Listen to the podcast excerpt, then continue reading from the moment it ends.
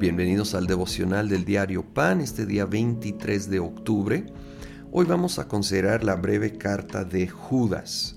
Eh, es un solo capítulo, versículo 1. Judas, siervo de Jesucristo y hermano de Jacobo, a los que son amados por Dios el Padre, guardados por Jesucristo y llamados a la salvación.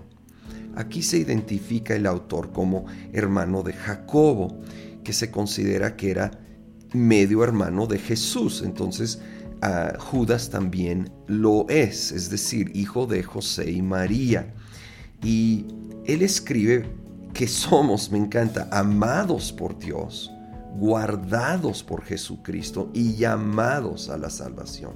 Somos amados, eres amado y a la vez guardado, protegido y a la vez llamado para esa gran salvación que Dios ya ha preparado para nosotros. Sin embargo, versículo 3, queridos hermanos, he deseado intensamente escribirles acerca de la salvación que tenemos en común y ahora siento la necesidad de hacerlo para rogarles que sigan luchando vigorosamente por la fe encomendada una vez por todas a los santos. Aunque somos amados, guardados y amados, seguros en Él, hay este aspecto de luchar vigorosamente por la fe, porque va a haber ataques y va a haber los que quieren distorsionar la fe. Dice que es la fe encomendada una vez por todas a los santos. ¿Sí? A lo que enseña la Biblia. Esa es la fe dada una vez por todas.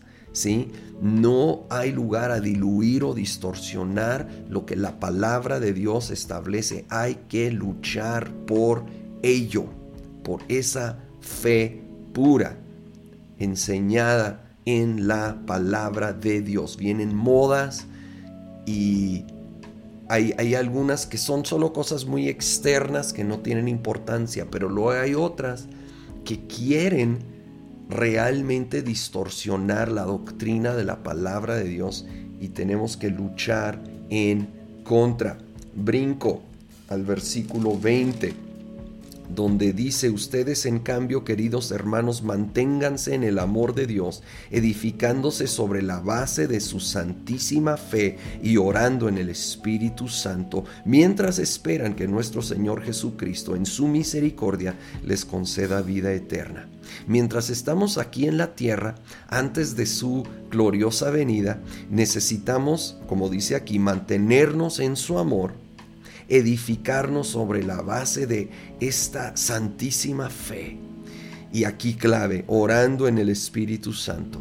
Orando dependiendo del Espíritu Santo. No solo orando lo que me viene a la mente o lo que yo quiero o lo que se me ocurre, sino tratando de estar bien conectado al Espíritu Santo todos los días y obviamente en base a la fe que enseña la palabra de Dios orar con esa, ese enfoque, esa claridad que el Espíritu nos va a dar a nosotros y podremos ver la victoria, podremos persistir hasta el final, hasta que Jesucristo en su misericordia ya hace su obra completa. Y termina esta breve carta en una manera eh, extraordinaria. Dice 24, al único Dios, nuestro Salvador, que puede guardarnos para que no caigan y establecerlos sin tacha y con gran alegría ante su gloriosa presencia. A Él sea la gloria, la majestad, el dominio y la autoridad por medio de Jesucristo nuestro Señor, antes de todos los siglos, ahora y para siempre. Oh Señor, venimos a orar en el Espíritu Santo. Guía nuestras oraciones. Guíanos, Señor, a estar siempre, siempre basados en la fe, la fe que tú diste una vez para siempre a través de la Biblia, tu palabra. Señor, no damos lugar a nada que viene a diluir o distorsionar tu palabra, sino solamente sobre esta base incambiable, infalible, que es tu palabra. Señor, sobre esta nos paramos, sobre esta, Señor, vamos creciendo, vamos edificando nuestra vida.